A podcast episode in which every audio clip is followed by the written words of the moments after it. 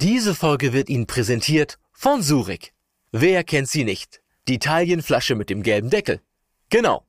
Die Rede ist von Surik Essigessenz, einem echten Küchenklassiker. Mit dem sauren Geschmack auf pflanzlicher Basis hat Surik Essigessenz einen festen Platz in vielen Küchen. Surik eignet sich vor allem für Salatdressings, Soßen und deftige Suppen, ist aber auch als Klassiker für leckere Feinschmeckerrezepte bekannt. Auch zu marinieren und einkochen wird Surik gerne verwendet. Denn mit Surik Essigessenz kommt nur höchste Lebensmittelqualität auf den Tisch. Gute Unterhaltung wünscht Surik.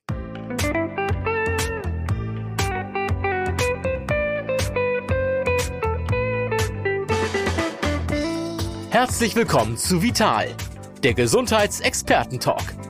Der Talk mit Gesundheitsexperten aus allen Fachrichtungen über wichtige Basics zur Vorsorge, Heilmethoden, gesunde Ernährung, die richtige Dosis Bewegung und vieles mehr.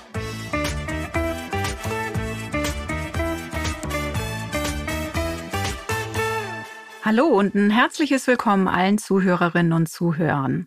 Mein Name ist Andrea Berning. Ich bin die Textchefin der Vital und Leiterin des Gesundheitsressorts. An meiner Seite, besser gesagt mir gegenüber, sitzt mein heutiger Gesprächspartner und das ist mein Kollege Stefan Hillig, seines Zeichens Diplompsychologe und unser Ressortleiter Psychologie und Report. Hallo Stefan. Hallo Andrea, schön, dass wir mal wieder miteinander sprechen können. Das finde ich auch. Aber wir haben uns natürlich auch wieder ein spannendes Thema mitgebracht. Eines, das die meisten von uns äh, gerade sehr beschäftigt, nämlich der Sommerurlaub. Aber warum es dabei genau gehen soll, das kannst du ähm, selbst am besten erklären, Stefan. Ja, das mache ich gern. Also es ist ja so, dass jetzt in den meisten Bundesländern die, die großen Ferien begonnen haben und einige sind vielleicht schon unterwegs und andere überlegen vielleicht noch. Und ähm, auch bei dem Thema hat Corona natürlich alles über den Haufen geworfen. Und ja. ähm, Jetzt haben wir schon wieder die ersten Länder, wo die sogenannte Delta-Variante um sich greift, also diese neue Variante vom Coronavirus und dass da jetzt schon wieder neue Schutzmaßnahmen gelten. Also man kann sagen, es ist Urlaub in, in ungewissen Zeiten und ähm, deshalb sprechen wir heute darüber, was wir vor dem Urlaub, im Urlaub und nach dem Urlaub für unsere Seele, für unsere Psyche tun können, damit wir uns trotz allem so gut wie möglich erholen können. Ja, ich glaube, danach sehen sich im Moment auch wirklich viele. Es ist ja jetzt das, die zweite Sommersaison im Prinzip, die wir äh, nicht wie in gewohnter Weise verbringen können. Und dieses einfach mal abschalten, raus aus dem ja nach wie vor eingeschränkten Alltag. Aber du hast es ja auch schon gesagt, wir machen Urlaub in ungewissen Zeiten. So ist mhm. es. Und so wie früher wird es nicht sein. Ähm, wie hat sich denn die Corona-Pandemie auf unsere Reiselust insgesamt ausgewirkt? Gibt es da Zahlen, die das sagen? Ja, die gibt es. Also Corona, muss man sagen, hat sich natürlich massiv auf unsere Reiselust ausgewirkt. Er hat sie ganz massiv ausgebremst, kann man sagen. Ähm, vor der Pandemie waren wir ja hierzulande in Deutschland absolute Spitzenreiter, was das Verreisen angeht. Mhm. Ich habe da mal eine Zahl rausgesucht von vier Deutschen haben damals drei, mindestens fünf Tage Urlaub im Jahr gemacht. Mhm. Das ist, äh, die Statistiker ne, sprechen da von der sogenannten Reiseintensität und die wird jedes Jahr gemessen. Und äh, die lag in wenigen Ländern so hoch vor Corona wie, wie bei uns. Mhm. Naja, und dann kam Corona und der Tourismus, das haben wir ja auch alle in den Medien verfolgt, ist weltweit zusammengebrochen. Also ja. im Flugverkehr, da gingen die Passagierzahlen teilweise um über 90 Prozent zurück. Viele Länder wurden regelrecht abgeriegelt, Hotels mussten schließen, es galten strenge Quarantäneregeln und so weiter. Und das hat natürlich alle unsere Reisepläne zunichte gemacht. Und ähm, wir wissen ja bis heute nicht genau, wie es sich bei uns und auch in anderen Ländern weiterentwickeln wird. Viele schielen jetzt schon wieder besorgt auf den Herbst und auf den Winter. Mhm. Und diese Ungewissheit, die löst natürlich Beklemmungen aus und, und auch Ängste und Sorgen. Und deshalb haben zum Beispiel in einer Umfrage von 2020, die die ARD durchgeführt hat, 51 von 100 Deutschen gesagt, dass sie überhaupt keinen Urlaub geplant haben, überhaupt keinen Urlaub gebucht haben.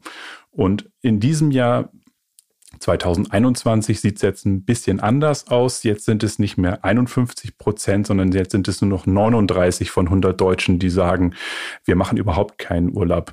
Aber, und ich denke, das hat wahrscheinlich damit zu tun, dass jetzt immer mehr Menschen geimpft sind und dass im Augenblick ja auch Gott sei Dank die Inzidenzwerte in vielen Ländern sehr niedrig sind.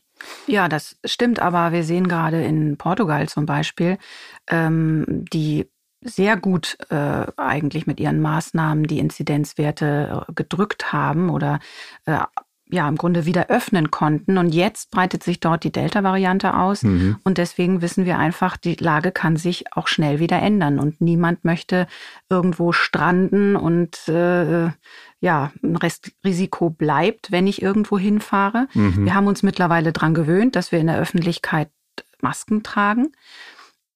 Aber ob wir das nun hier tun oder am Urlaubsort, das ist vielleicht gar nicht so ein großer mhm, Unterschied. Ja, Aber mhm. ähm, niemand möchte buchen und dann äh, wie äh, im ersten großen Lockdown äh, irgendwo, was ich sagte, stranden und dann zurückgeholt mhm. werden müssen.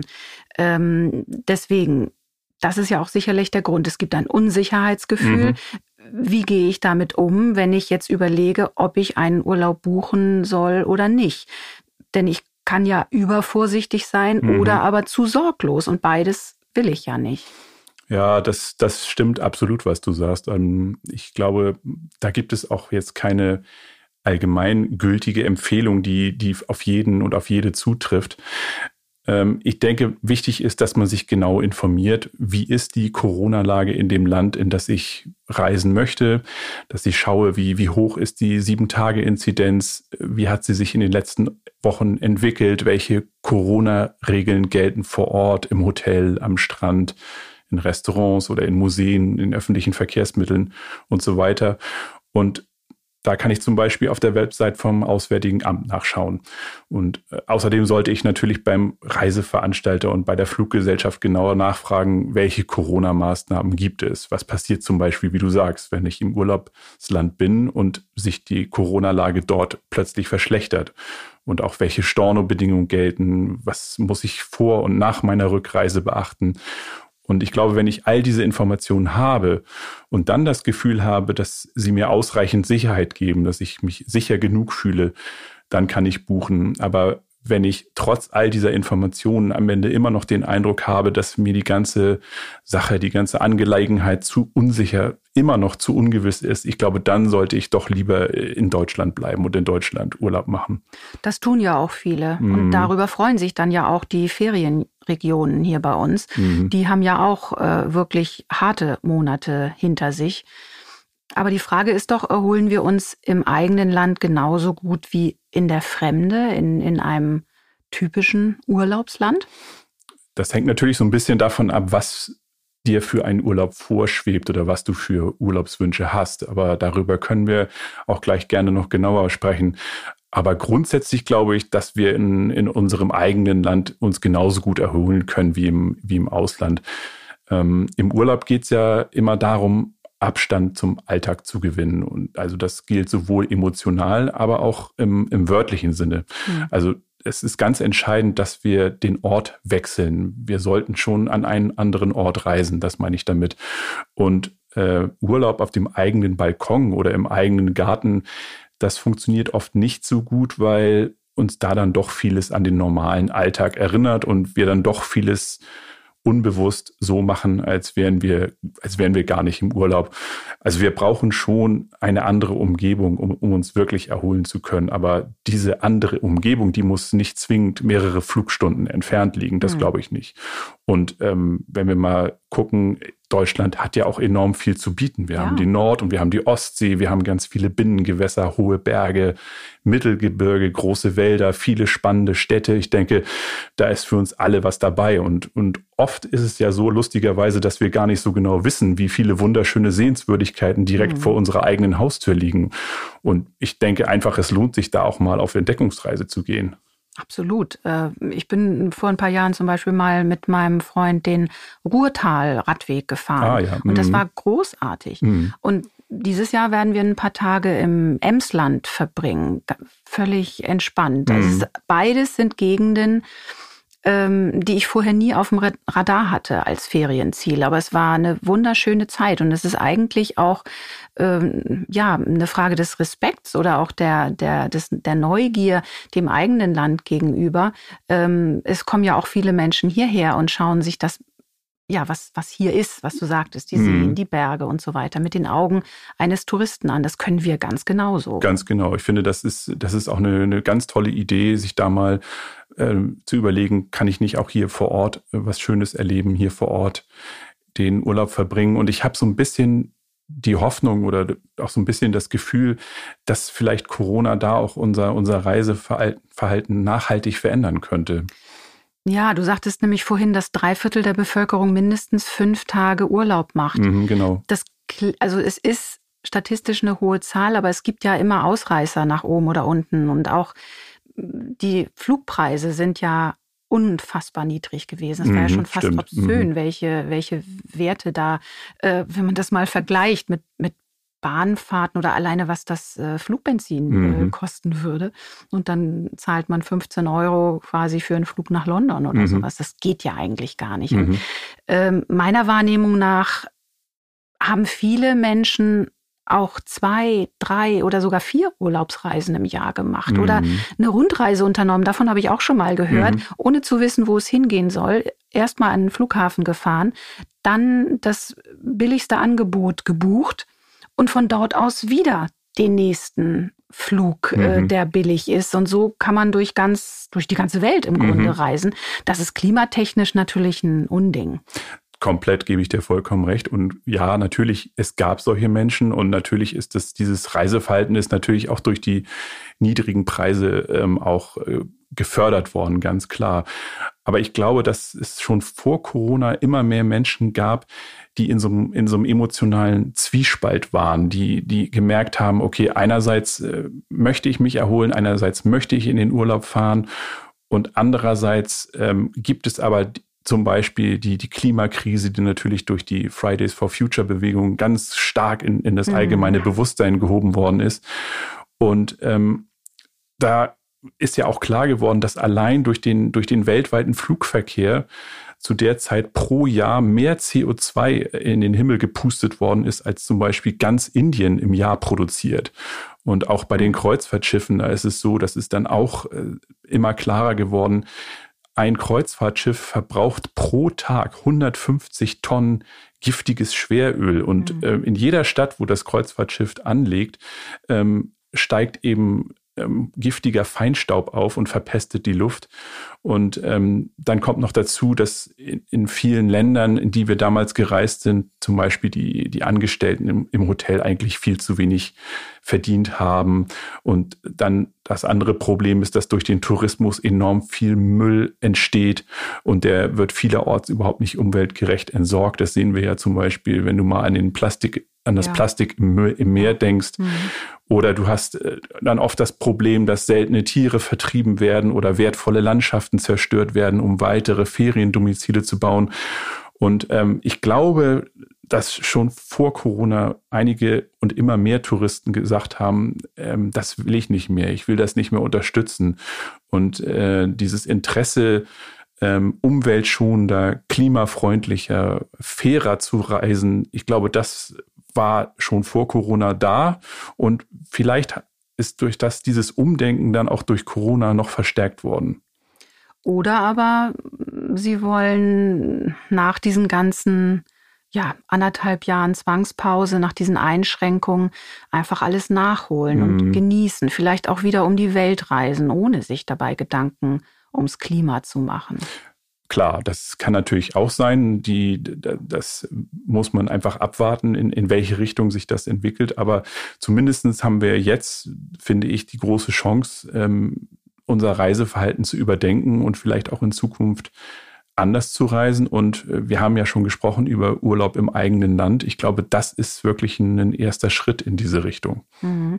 Das ist dann die Frage, äh, es muss nicht die Menge an Urlaub sein oder die Entfernung, die Menge der Kilometer oder Meilen, die wir zurücklegen, mhm. sondern äh, die Qualität. Wie verbringen wir unseren Urlaub? Wie, wie wohl fühlen wir uns da? Ganz genau. Und Stefan, du kümmerst dich bei der Vital ja auch um die Reisethemen. Mhm. Deshalb kannst du mir bestimmt sagen, wo und wie ich denn diese fairen, klimafreundlicheren Urlaubsangebote finde. Das kann ich dir sagen. Also da gibt es eine ganze Menge Möglichkeiten. Ich nenne mal nur so ein paar. Eine Möglichkeit sind zum Beispiel äh, zertifizierte Bio- und Naturhotels. Die gibt es in immer mehr Urlaubsregionen. Mhm. Darüber haben wir auch schon in der Vital berichtet. Und bei diesen Hotels ist es so, dass da zum Beispiel schon, wenn sie gebaut werden, darauf geachtet wird, dass nachhaltige Materialien, Naturmaterialien verwendet werden, also Holz äh, und, und Steine aus der Region, dass auch äh, wirklich nur Firmen aus der Region beim Bau beteiligt mhm. werden. Mhm. Dann später, wenn das Hotel dann in Betrieb ist, dann wird darauf geachtet, dass mit zum Beispiel mit Ökostrom gearbeitet wird und in, in der Küche wird mit saisonalen Produkten aus der Region gearbeitet, die auch alle aus, aus der biologischen Landwirtschaft kommen. Und, das, und diese Hotels bemühen sich auch sehr stark klimaneutral zu wirtschaften. Also das ist äh, eine Möglichkeit. Eine andere Möglichkeit ist natürlich, gerade wenn, wenn wir jetzt darüber gesprochen haben, Urlaub in, in Deutschland zu machen, dann kann ich auch immer überlegen, ähm, kann ich dahin, wo ich gerne hin möchte, vielleicht auch mit der Bahn anreisen. Das ist auch ein sehr umweltschonendes, klimafreundliches, ähm, eine sehr klimafreundliche Möglichkeit. Mhm. Und äh, wenn es dann doch eine Flugreise sein soll, dann kann ich zum Beispiel über Organisationen wie, wie Atmosphäre zum Beispiel meine, die Treibhausgase, die ich durch meinen Flug verursache, kann ich versuchen, die sinnvoll zu kompensieren. Und wenn du jetzt auf der Suche bist nach Reiseveranstaltern, die besonders auf Fairness und auf Nachhaltigkeit achten, dann kannst du dir zum Beispiel, kannst du dich zum Beispiel beim Forum Anders Reisen genau äh, sehr, sehr gut informieren. Also die äh, Internetseite heißt auch genauso forumandersreisen.de. Und da findest du ganz viele Angebote, die das wirklich sehr klar auf dem Schirm haben. Okay. Kann man sich einfach ja mal informieren, mhm. was das eigentlich äh, bedeutet, ob das wirklich einen großen Wechsel meiner Urlaubsideen äh, mit sich führt oder mhm. ob man vielleicht nur kleine Dinge verändern muss. Mhm. Gut, aber du hattest äh, vorhin auch schon kurz ähm, die persönlichen Urlaubswünsche angesprochen. Ja, genau. Die spielen mhm. natürlich immer eine große Rolle. Wo kommen die denn her und wie genau beeinflussen die uns? Ja, das ist eine spannende Frage. Und ähm, im, im Prinzip stehen die ganzen Reiseveranstalter genau vor der gleichen Frage, wenn sie über ein Jahr im Voraus äh, ihre Kataloge für den nächsten Sommer zusammenstellen mhm. müssen. Das ist natürlich keine leichte Aufgabe. Und aber wir, wir haben es da eigentlich ein wenig leichter, denn ähm, wir können zum Beispiel damit anfangen, dass wir mal in unsere eigene Urlaubsbiografie reingucken und uns fragen, okay, wo habe ich eigentlich zum Beispiel meinen Elternurlaub gemacht und was waren das für Urlaube genau? Und äh, solche er Erlebnisse prägen uns. Wenn du zum Beispiel schon mit deinen Eltern im Wohnmobil oder mit dem Wohnwagen unterwegs war, äh, dann kannst du dir so einen Urlaub vielleicht auch später gut vorstellen. Oder genau das Gegenteil, dass man sagt, nie wieder auf dem Campingplatz. Ja, ganz genau. Das, das kann auch sein. Das kann ja. ganz genau, also es kann natürlich auch das Gegenteil sein, dass du gesagt, also das, was ich mit meinen Eltern gemacht habe, das will ich auf gar keinen Fall.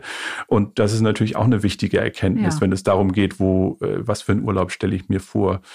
Und ähm, es kommt natürlich auch immer darauf an, wie viel du für deinen Urlaub ausgeben kannst und ob du alleine reist, ob du mit Freundinnen reist, mit dem Partner oder mit Kindern. Aber in erster Linie solltest du dich fragen, ähm, welche Bedürfnisse soll mein Urlaub erfüllen? Welche Erwartungen habe ich? Suchst du vor allem Ruhe und Erholung oder willst du aktiv sein, dich bewegen, vielleicht Sport treiben oder möchtest du eher deinen dein Wissensdurst stillen und oder, oder bist du jemand, der sich im Urlaub um nichts kümmern will? Oder bist du eher spontan oder bist du abenteuerlustig? Mhm. Und da kann man so, so sagen, es gibt so sieben Urlaubstypen, nenne ich die jetzt mal. Und bei den meisten Menschen ist es so, wenn sie sich diese Urlaubstypen anschauen, dann merken sie, okay, zwei davon, die, da kann ich mich mit identifizieren, das ist bei mir auch so. Und das, und wenn man das weiß, dann hat, kann man schon mal ähm, in eine andere Richtung gucken, glaube ich. Ah, das interessiert mich jetzt natürlich.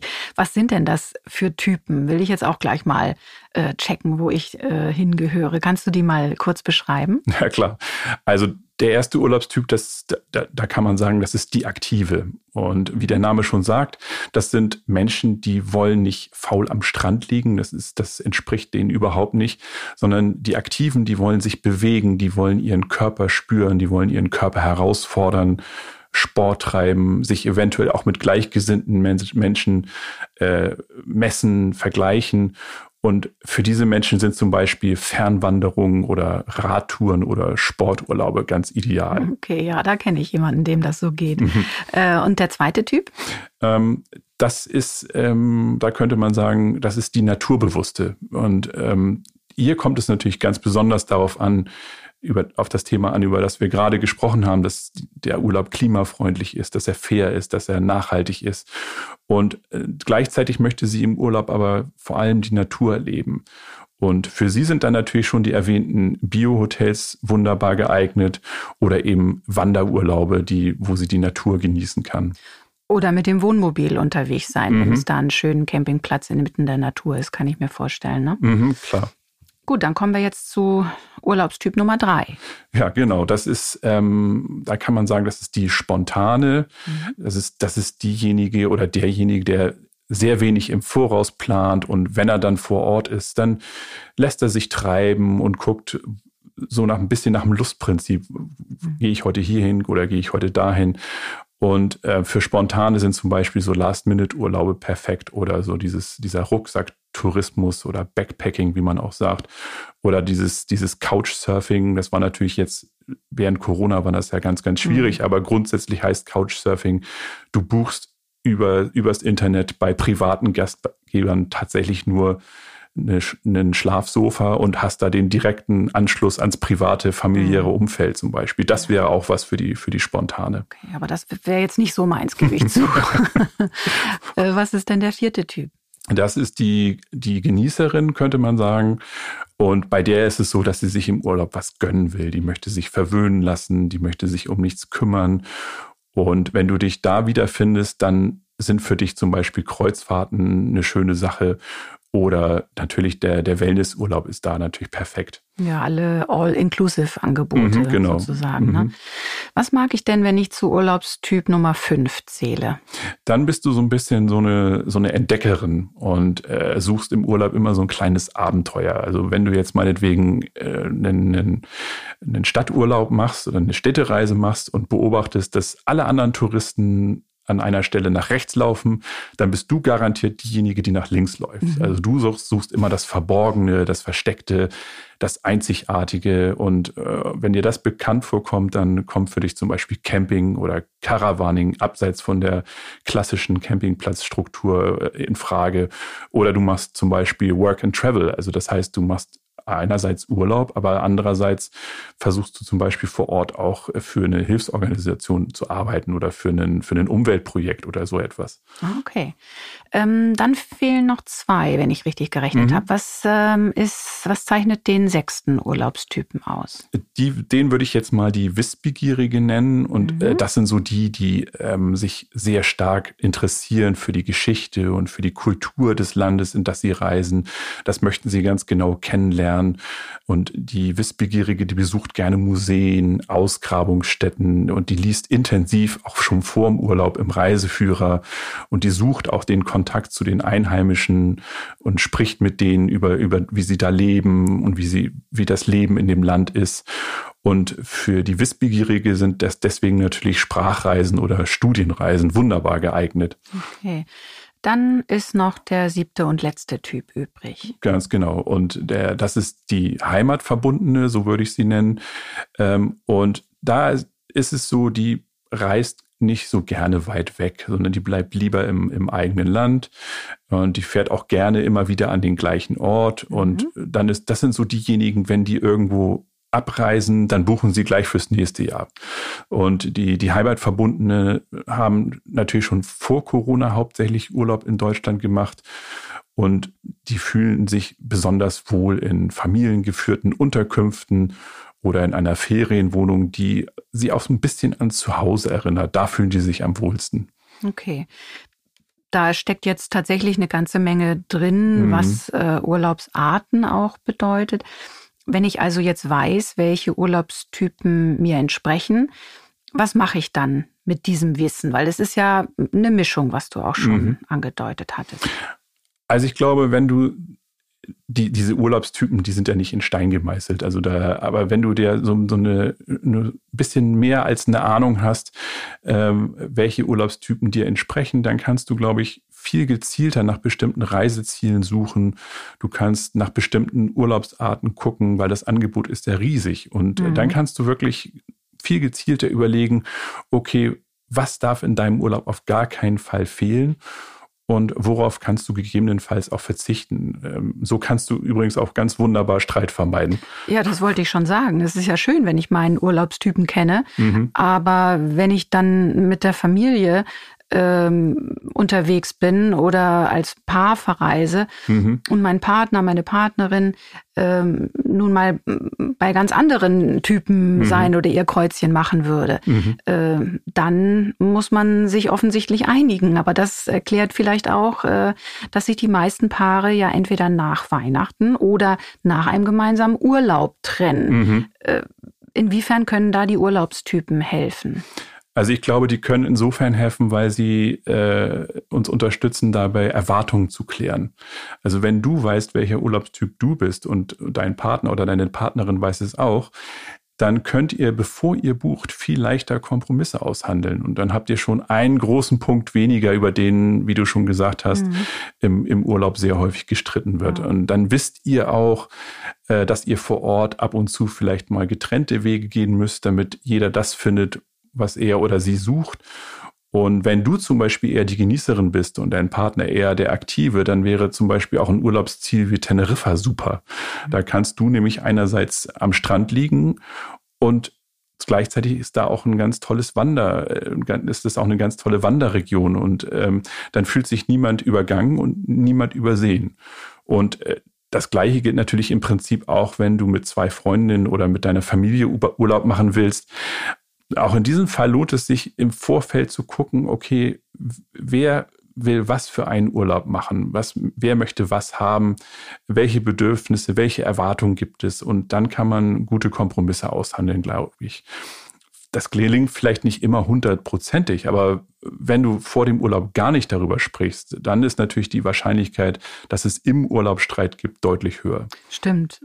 Meist macht man sich davor auch gar keine Gedanken. Da weiß man, also mit der Freundin XY, die habe ich wirklich lieb, sehr lieb, aber gemeinsamer Urlaub, das geht einfach mhm. nicht. Und mit einer anderen Person, da merke ich, das ist so herrlich entspannend, die entweder sie isst genauso gerne wie mhm. ich, wenn äh, oder wahlweise schwimmt sie gerne wie ich, liest viel. Mhm. Das ist es vermutlich, oder? Also Ganz dieses genau. Mhm. Gespür, äh, da ist etwas, äh, da kommt kein Streit auf. Mhm, ne? Also genau. was kann ich denn vor einem Urlaub noch tun, damit es im Urlaub keinen Streit gibt? Es gibt ja noch mehr Punkte sicherlich. Auf jeden Fall. Also ein ganz wichtiger Punkt ist, ähm, dass du mit den Urlaubsvorbereitungen nicht zu spät anfängst. Also nimm dir dafür auf jeden Fall mehr Zeit, viel Zeit, ausreichend Zeit. Also zum Beispiel schon frühzeitig bei der Arbeit klären, ähm, was muss ich bis zu meinem Urlaub noch erledigen und äh, was können während meiner Abwesenheit andere für mich tun. Und auch privat solltest du dich rechtzeitig darum kümmern, wer leert deinen Briefkasten, wer gießt deine Blumen, wer passt auf deine Wohnung, dein Haus auf und so weiter. Und wenn du mit deinem Partner oder mit Freundin verreist, dann klärt frühzeitig wer kümmert sich um was? Also wer kümmert sich um, um die Buchung, wer kümmert sich um das, äh, um Ausflüge und so weiter. Und das kann man auf Listen schreiben und die kann man zum Beispiel an den Kühlschrank hängen und ab und dann abhaken. Und auch für die dann für die Abreise oder für die Anreise besser gesagt, auch da auf jeden Fall genug Zeit einplanen, weil stell dir vor, du bist auf dem Weg zum Flughafen, stehst im Stau, das ist schon mal ein Stressor. Mhm. und dann hast du aber auch noch diese ganzen Fragen im Kopf, habe ich alles eingepackt, ist die Haustür abgeschlossen, habe ich alle Geräte ausgeschaltet? Und diesen Stress, den kannst du mit mehr Vorbereitungszeit gut vermeiden. Okay, das ist jetzt dann das Organisatorische mhm. im Vorfeld einer Reise. Aber was hilft noch, ähm, welche Einstellung, innere Einstellung schützt vor Urlaubsdramen? Also ich glaube, ganz wichtig ist eine, eine gesunde Portion Gelassenheit oder man kann auch sagen, äh, optimistischer Realismus oder ähm, ähm, realistischer Optimismus oder äh, Optim das ist ganz wichtig. Also weil zwei von drei Paaren zum Beispiel streiten sich im Urlaub. Das ist also, kommt also nicht selten vor, sondern es mhm. kommt relativ oft mhm. vor. Und dann kann man sagen, okay, dann ist es keine Katastrophe, wenn das mal passiert. Ähm, und dann ist es am besten, sich eben ein paar Stunden aus dem Weg zu gehen, getrennte Wege zu gehen, um, um innerlich abzukühlen. Und dann kannst du dir bewusst machen, ja, dein Partner oder deine Partnerin, die hat dich mit ihrem Verhalten gerade verletzt, aber das war nicht ihre Absicht, das hat sie nicht geplant, so das, sondern das ist immer noch der Mensch, den du liebst und das ist auch der, der Mensch, der dich immer noch liebt. Mhm. Und wenn man sich das dann vergegenwärtigt und sich dann irgendwie im Hotel wieder sieht, dann ist der Streit auch meistens schon, schon wieder verflogen. Mhm. Und was anderes ist, was auch ganz wichtig ist, wir haben über Erwartungen, über Urlaubswünsche gesprochen. Kein Urlaub verläuft perfekt bei niemandem. Es, es gibt nicht den perfekten Urlaub. Es gibt immer irgendwas, was nicht perfekt ist. Und das ist auch völlig okay so. Und ähm, es ist auch nicht möglich, alles, was vielleicht im Alltag zu kurz gekommen ist, in zwei Wochen Urlaub nachzuholen. Und also wenn man so hohe Erwartungen hat, dann, dann können die eigentlich nur ja. enttäuscht werden. Ja. Und deswegen habe ich gesagt, eine gesunde Portion Gelassenheit. Also es darf auch mal morgens am Frühstückstisch im Hotel die Zeitung gelesen werden oder wenn ihr abends nach einer langen Wanderung einfach zu müde seid für fantastischen Urlaubssex, dann ist es völlig in Ordnung. Dann ist das eben einfach so. Mhm. Wichtig ist im Urlaub, auch im, auch im Urlaub immer da, wieder darüber im Gespräch zu bleiben, was ihr gern erleben wollt und wie viel Nähe und wie viel Abstand für euch beide gerade trotz Urlaub wichtig ist. Also das ist was ganz Entscheidendes, glaube ich. Ja, Gelassenheit ist, glaube ich, ja auch das Geheimnis von Paaren, die sehr lange und glücklich zusammen sind. Einfach mhm. ähm, kein großes Drama anzuzetteln, sondern ja, den anderen sein zu lassen und darauf zu vertrauen, dass mhm. es schon wieder gut wird. Aber wenn wir nochmal daran zurückdenken, dass ja auch die Corona-Pandemie bei vielen Paaren zu tatsächlich zu Beziehungsproblemen mhm. geführt hat oder vielleicht genauer gesagt Beziehungsprobleme zutage kamen, die mhm. schon lange im Hintergrund geschwelt haben. Mhm. Im Alltag vermutlich dann aber von den üblichen Pflichten und Routinen ja, überdeckt wurde. Man mhm. kam gar nicht dazu, genauer dahin zu schauen. Und mhm. plötzlich hockt man aber ständig aufeinander und merkt, was ist das bloß für ein Idiot mhm. an meiner Seite, um das mal ein bisschen drastisch mhm. zu formulieren. Mhm. Aber irgendwo müssen diese vielen Trennungen ja auch herkommen. Diese Zahlen sind ja statistisch erhoben. Explodiert da etwas, das schon viel zu lange nicht bearbeitet wurde dann in dem Moment? Das kann man schon so sagen. Also äh, mittlerweile gibt es da auch erste Untersuchungen zu, äh, wo äh, eben Forscher geguckt haben, was macht die Corona-Pandemie mit Paarbeziehungen und das Interessante ist, dass es so beide Seiten gibt. Ähm, das eine ist, dass herausgekommen ist bei Paaren, die, wo es schon vorher ähm, Konflikte gab, unausgesprochene äh, Konflikte gab, die vielleicht schon vorher immer äh, sehr oft aneinander geraten sind, ähm, dass die dann in der Corona-Krise, wo sie dann quasi rund um die Uhr aufeinander hocken mussten, gemerkt haben, uns verbindet eigentlich überhaupt nichts mehr. Mhm. Da ist, äh, da, wir sind eigentlich nur noch eine Alltagsgemeinschaft, die irgendwie ja. funktioniert, aber da ist kein, kein Gefühl mehr, keine emotionale Verbindung. Und das sind auch oft die Paare dann gewesen, wo dann ganz schnell der Plan da war, wir trennen uns, wir gehen getrennte Wege, das funktioniert mit uns beiden nicht mehr. Mhm. Und wir haben auch alle davon gehört, dass es auch, dass zum Beispiel auch die häusliche Gewalt zugenommen ja, hat. Ja. Auch das ist ein großes Problem in der Corona-Krise gewesen, weil ähm, wenn man 24 Stunden das Haus nicht verlassen darf, dann gibt es auch keine Möglichkeit, sich aus dem Weg zu gehen. Dann gibt es auch kein, kein, kein Ventil, wo man, ja. wo man Wut oder Aggression irgendwo anders abbauen kann, sondern das entlädt sich alles innerhalb der Familie, innerhalb der Paarbeziehung. Das ist so die eine mhm. Seite. Und die, die andere Seite, was aber auch in diesen Studien rausgekommen ist, die geschaut haben, wie wirkt sich die Corona-Pandemie aus. Es gab auch viele Paare, die gesagt haben, das hat uns enger zusammenrücken lassen. Aha. Also wir haben mehr Nähe erlebt. Und das sind die Paare gewesen, wie du schon gesagt hast, die, die schon vorher ihre Beziehung gepflegt haben, die immer darauf geachtet haben, liebevoll miteinander umzugehen, die sich auch gegenseitig immer wieder Raum geben, genug Freiraum geben. Und ähm, das sind die Paare, die dann gesagt haben, nee, also diese, das war eine, für uns eine ganz wichtige Zeit. Wir sind enger zusammengerückt. Wir haben intensivere Gespräche geführt. Wir waren uns so nah wie noch nie. Manche haben sogar gesagt, wir haben mehr Sex als hm. vorher. Also das hat tatsächlich, ähm, es gibt, gab so beide. Weil die Zeit auch da Ganz war. Genau. Dann mhm. hatte man endlich man sagt immer Me-Time, mhm. dann war es vielleicht We-Time. Genau, so kann man, man sagen. nutzen konnte. Ganz genau, ne? ja. Genau. Was ich mir aber auch vorstellen könnte, wenn ich jetzt mal so an Urlaube zurückdenke, man ja lässt die Augen so ein bisschen schweifen, dann beobachtet man Paare, die furchtbar ruppig oder mhm. gleichgültig mhm. miteinander umgehen. Und wenn man dann, ja, trifft einen vielleicht die Erkenntnis, Mensch, so wirken wir vielleicht auch auf andere oder mhm. so sind wir sogar auch. Will ich das eigentlich wirklich? Ich habe mich da zwar offensichtlich so dran gewöhnt, das mhm. ist normal für mich, aber das dann mal zu sehen, dieser, dieser mhm. Abstand, der kann ja auch äh, Gefühle auslösen oder auch ganz andersrum. Dann sieht man Paare, die gehen ganz liebevoll und aufmerksam und zuvorkommend miteinander um mhm. und, und spürt so einen, so einen sehnsüchtigen Schmerz. Also mhm. merkt plötzlich, wie sehr einem das fehlt, dass mhm. das im Leben gar nicht oder in der Beziehung gar nicht mehr stattfindet. Ich kann mir vorstellen, dass diese Klarheit, diese Erkenntnis äh, dann vielleicht auch passiert oder, oder den Platz bekommt, weil keine Alltagspflichten da sind. Dann hat der Kopf einfach auch Platz, mehr Platz mhm. und Zeit, Ruhe, das wahrzunehmen. Das ist bestimmt so. Also im, im Alltag ähm, ist es ja so, dass ähm, vieles von den Pflichten, um die wir uns kümmern müssen, äh, verdeckt wird. Wir müssen zur Arbeit gehen, wir müssen ja. uns um die Kinder kümmern, wir müssen uns um den Haushalt kümmern. Also im weitesten Sinne ist es so, äh, da, da muss ganz viel funktionieren und oft ist da kaum Zeit.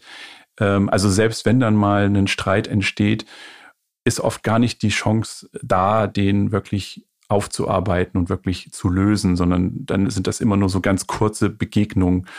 Und wenn dann diese ganzen Alltagspflichten im Urlaub wegfallen, klar, dann ist natürlich, und dann ist man vielleicht sogar noch ähm, viel mehr Zeit miteinander zusammen. Also normal, wenn mhm. normalerweise ist es ja so, dann geht, gehen vielleicht beide zur Arbeit im Alltag oder einer geht zur Arbeit und der andere bleibt zu Hause. Jedenfalls, man sieht sich nicht den ganzen Tag. Und dann gibt es noch Hobbys. Ganz genau, Hobbys, Freunde. dann geht man zum Sport, dann trifft mhm. man sich mit Freunden und so weiter, was ja auch alles wichtig und, und gut ist.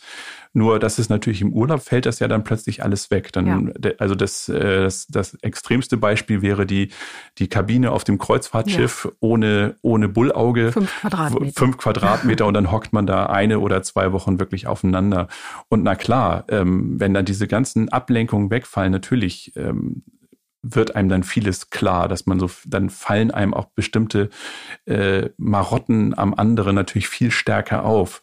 Und auch ist es auch so, wie du sagst, wenn man dann im, im Bordrestaurant oder im Hotelrestaurant andere Paare beobachtet, natürlich stellt man dann fest, dass die bestimmte Dinge anders machen. Entweder etwas, was einem nicht gefällt, wo man dann sagen kann, okay, das kriegen wir irgendwie besser hin. Mhm. Aber natürlich auch das andere, was du gesagt hast, die gehen irgendwie liebevoller, harmonischer miteinander um. Da ist irgendwie mehr Nähe zwischen den beiden. Und ähm, ich würde aber sagen, äh, man sollte vielleicht nicht, vielleicht kann man darüber reden im Urlaub und sagen, hast du das auch gesehen, hast du das auch mhm. wahrgenommen? Mhm. Aber ich würde jetzt nicht den Versuch unternehmen, im Urlaub anzufangen, dieses Problem zu lösen, sondern ich würde sagen, wenn es beide wirklich wahrgenommen haben, dann sagen, okay, dann äh, so in Anführungsstrichen, wir merken uns das. Wir haben das beide wahrgenommen, dass da etwas ist, was wir beide wollen, aber im Augenblick noch nicht haben. lass uns im Alltag daran arbeiten. So, lass, mhm. lass uns, äh, lass uns, wenn wir wieder zu Hause sind, versuchen, das, das hinzubekommen. Aber ich würde nicht sagen, ähm, dass das im Urlaub vers zu versuchen, dieses Problem zu lösen, weil das, das funktioniert nicht. Wenn ich, ich kann mir jetzt auch vorstellen, es gibt ja so ein klassisches äh, Streitthema im Urlaub, nämlich, dass da einer permanent seine beruflichen Mails abruft und mhm. bearbeitet. Ja. Ist das so? Ja, das ist klar. Das ist auch ein ganz großes Thema. Äh, eben gerade weil wir mit unserem Smartphone haben wir ja unser Büro, unsere Arbeit eigentlich im Prinzip immer dabei. Ja. Wir sind immer erreichbar. Und ähm, das war natürlich jetzt auch zu Hause immer stärker ein Problem, weil die Grenzen zwischen Arbeit und Freizeit immer mehr verschwimmen. Gerade jetzt, wo, wo wir wegen Corona alle zu Hause arbeiten mussten oder viele.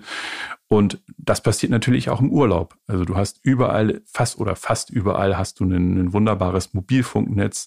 Viele Hotels bieten kostenloses WLAN an. Und deshalb ist es ganz wichtig, wenn es denn überhaupt sein muss, dass man feste Zeiten festlegt, wann jemand seine beruflichen Mails abrufen und bearbeiten darf. Mhm. Also vielleicht morgens nach dem Frühstück eine halbe Stunde und abends vor dem Abendessen eine halbe Stunde und mehr nicht. So, also dass man das ganz klar regelt. Und eine zweite Sache ist, dass man die Mail-Programme, die man auf seinem Smartphone hat, dass man die so einrichtet, dass die sich nicht bei jeder neuen Mail irgendwie lautstark melden, mhm. sondern dass man die vielleicht auch ähm, so einrichtet, dass die nicht auf dem Startbildschirm des, des äh, Smartphones sind, damit du eben diesen kleinen roten Kreis auch nicht siehst, wo immer angezeigt wird, wie viele E-Mails noch auf dich warten. Weil, ähm, also wenn du das nicht machst, dann bist du eigentlich überhaupt nicht richtig mit dem Kopf im Urlaub, sondern du bist eigentlich immer ah, im Büro. Ja, wo ist dann die Erholung, ne? Genau. Ganz genau. Und es gibt noch einen zweiten Punkt, wo ich sagen würde, das ist auch ganz wichtig, dass das Smartphone echt mal in der Tasche bleiben sollte im Urlaub. Ja. Ich finde ja auch. Also ich denke da an Paare, die sich in einem wunderschönen Restaurant oder Café äh, im Prinzip nur schweigend gegenüber sitzen mhm. und sich nicht mal anschauen, weil beide nur mit dem Kopf äh, überm Smartphone-Bildschirm hängen. Meinst du das auch? Das meine ich auch. Ja. Also es gibt, es gibt auch ganz spannende Studien dazu, dass also es reicht schon, dass ein nicht eingeschaltetes Smartphone auf dem Tisch liegt, dass dann äh, die Menschen, die an dem Tisch sitzen, hinterher sagen, wir haben uns nicht gut unterhalten. Wir, wir, waren abgelenkt. Mhm. Ich, ich meine aber noch was anderes. Also ja. stell dir zum Beispiel vor, du stehst im Urlaub am Strand und beobachtest einen wunderschönen Sonnenuntergang. Und wenn du jetzt gleich sofort dein Smartphone hochreißt, um ein Foto zu machen, dann ist der Moment dahin, dann ist eigentlich alles zerstört. Das kann gar nicht auf dich wirken, das kann, kann dich gar nicht begeistern, also du, sondern du schiebst gleich ähm, das Handy zwischen dich und das, was du erlebst. Das ist sofort eine Unterbrechung. Mhm. Und äh, viel besser ist es, erstmal das mit allen Sinnen wahrzunehmen, was du erlebst. Also was sehe ich, was höre ich, was schmecke ich, was rieche ich und dann sich vielleicht auch mit den, mit den Mitreisenden darüber auszutauschen und erst dann machst du ein Foto, nicht vorher. Damit ich auch das im Original erlebe mhm. und genieße am besten. Ne? Und wenn wir mal ehrlich sind, wie oft schaut man sich denn im Handy äh, die Bilder aus dem Urlaub mhm. an? Also die Erinnerung im Kopf, mhm. im Herzen von diesem wunderschönen Moment bei dem Sonnenuntergang. Mhm. Ähm, das ist ja auch also mehr unser eigenes als dieses künstliche Foto. Ganz genau, das meine ich. Mhm. Was sind denn noch klassische Knackpunkte, wenn wir mal äh, dieses Wort benutzen? Also mhm. worüber wird im Urlaub denn noch häufig gestritten?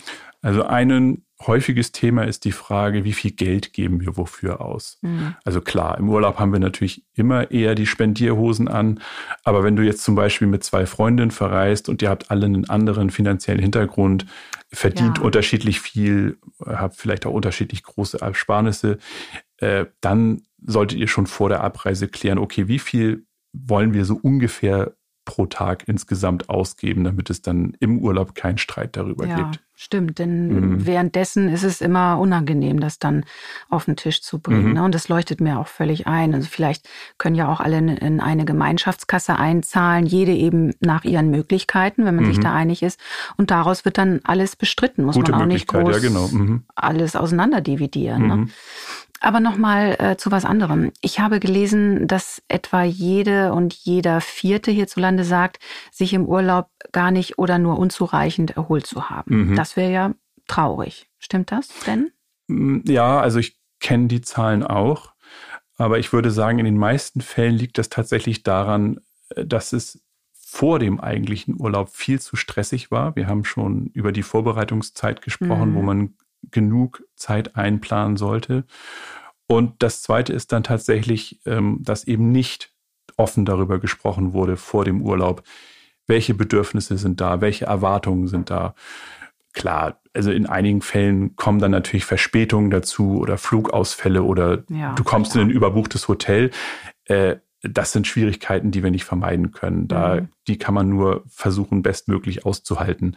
Aber der meiste Urlaubsstress, der dann dazu führt, dass du aus dem Urlaub zurückkommst und äh, dich nicht wirklich erholt fühlst, der ist wirklich hausgemacht, meiner Meinung nach. Ja, klar. Ich kann das Haar in der Suppe suchen mhm. oder mich auf die schönen Dinge stürzen, die mhm. ich da erlebe. Ne?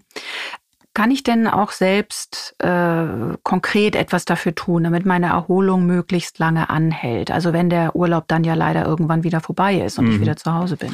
Oh ja, da kannst du auch noch einiges tun. Ähm, also so, so schade das ist, dass der Urlaub zu Ende ist. Aber bei vielen ist es dann so, wenn sie wieder zu Hause sind, dann meldet sich ganz schnell so ein, so ein schlechtes Gewissen, dass sie sagen, oh je, ich war so lange weg oder oh je, ich habe so viel im, im Büro verpasst.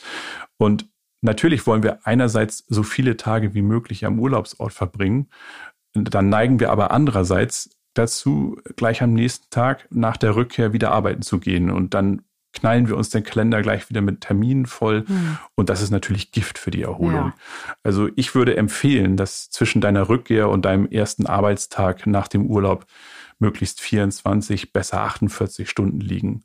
Und äh, dann, wenn das geht, ist es natürlich auch gut, wenn du nicht gleich am Montag anfängst zu arbeiten, sondern vielleicht erst am Mittwoch oder am Donnerstag, damit du nicht gleich eine komplette Arbeitswoche bewältigen musst.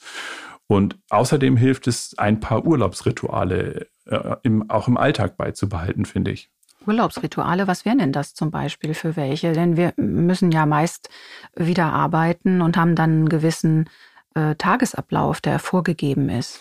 Ja, das stimmt natürlich. Aber wenn, wenn ihr im Urlaub zum Beispiel abends nicht ferngesehen habt, sondern stattdessen spazieren gegangen seid, dann spricht ja nichts dagegen, das auch zu Hause fortzuführen. Also man kann ja auch zu Hause abends spazieren gehen. Oder wenn ihr im Urlaub ein Gericht gegessen habt, was ihr, was besonders lecker war, was euch immer so gut geschmeckt hat, dann könnt ihr das auch mal zu Hause nachkochen. Vielleicht hat euch der mhm. Rezept im Hotel oder im Restaurant ja sogar das, äh, das, äh, das Rezept verraten, der Koch.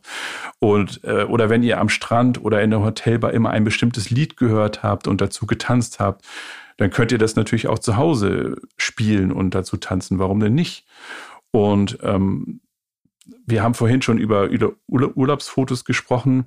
Und auch da würde ich das nicht so machen, dass du die einfach äh, von deinem Smartphone auf deinen Computer überspielst oder sie vielleicht einfach nur auf deinem Smartphone lässt, um da hin und wieder mal durchzuwischen, sondern ich würde die mir wirklich in aller Ruhe anschauen und dann würde ich überlegen, welche lasse ich entwickeln, vielleicht rahme ich bestimmte Fotos auch oder aus welchen Motiven mache ich ein Fotobuch.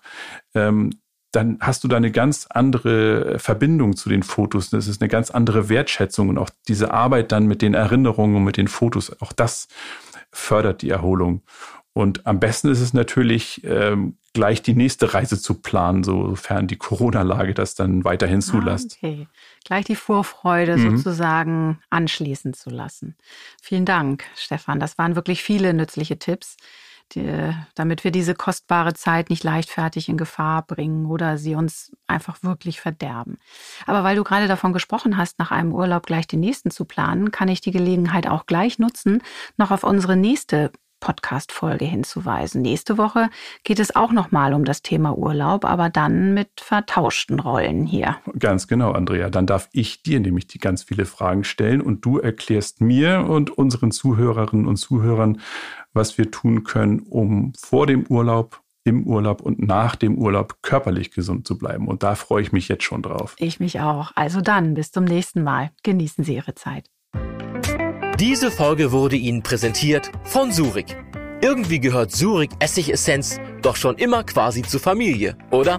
Wenn frische Salate und deftige Lieblingsgerichte gewürzt und verfeinert werden oder als bewährtes Hausmittel zum Entkalken, dann ist Surik nicht weit. Surik hilft verlässlich in der guten Küche und ist als Hausmittel in vielen Anwendungen im Haushalt nützlich. Übrigens, Nachhaltigkeit und Klimaschutz liegen uns am Herzen. Deshalb sind alle Surik-Produkte klimaneutral, auf pflanzlicher Basis und die Produktverpackung aus recycelten PET hergestellt. Die Surik Essigessenz ist dank ihrer hohen Säurekraft zudem sehr ergiebig. Unter www.surik.de finden Sie nützliche Tipps und Kniffe für die gute Küche und den Haushalt, die Ihnen dabei helfen, Ihren Haushalt natürlich nachhaltig zu meistern. Schauen Sie gerne vorbei.